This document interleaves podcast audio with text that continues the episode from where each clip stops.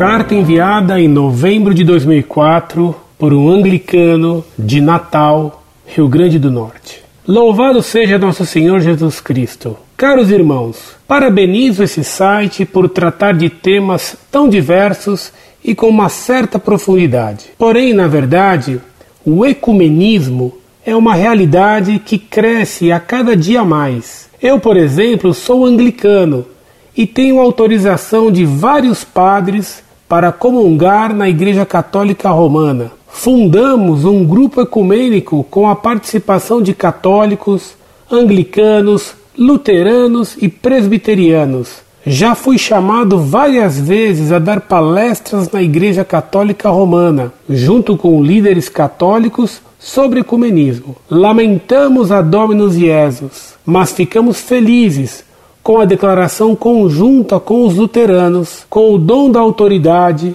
da ARCIC, com o pronunciamento da CNBB reafirmando o empenho ecumênico. O fundamentalismo é uma heresia tão grave quanto o liberalismo. Jesus não era fundamentalista. Sendo judeu, convivia com samaritanos, publicanos e prostitutas. A igreja fundada por ele é católica, universal.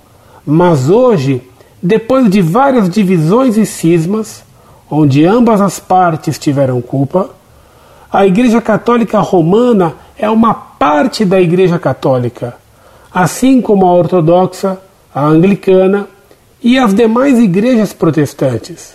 A intolerância tem gerado ódio e as guerras em todo o mundo. Ora, se os cristãos não conseguem se amar mutuamente devido a diferenças doutrinárias, como podem querer que outras pessoas de outras religiões e sem religião possam abraçar o cristianismo. Jesus disse que sejam um para que o mundo creia. Deus vos abençoe e o exemplo da Virgem Maria comova todos os humildes de coração.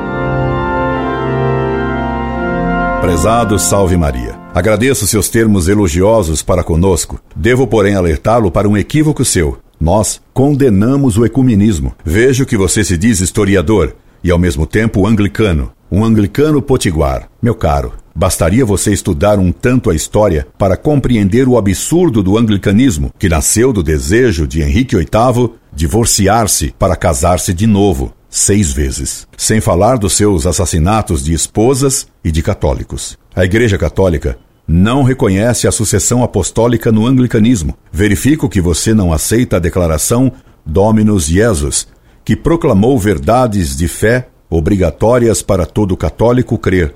Se algum bispo católico protestou contra Dominus Jesus, só demonstrou que não obedece ao Papa, a exemplo de Henrique VIII, o que é condenável. Lamento que você tenha tido licença de vários sacerdotes para comungar na Igreja Católica. Essa licença não foi lícita. Só pode comungar na Igreja Católica quem tiver a fé católica e não tiver cometido pecado mortal. Não se pode dar a comunhão a quem professa a heresia e o cisma. Recomendo-lhe que leia a encíclica Mortalium Animus, de Pio XI, para começar a conhecer o que a Igreja Católica ensina sobre o ecumenismo. Incorde Jesus Semper, Orlando Fedeli.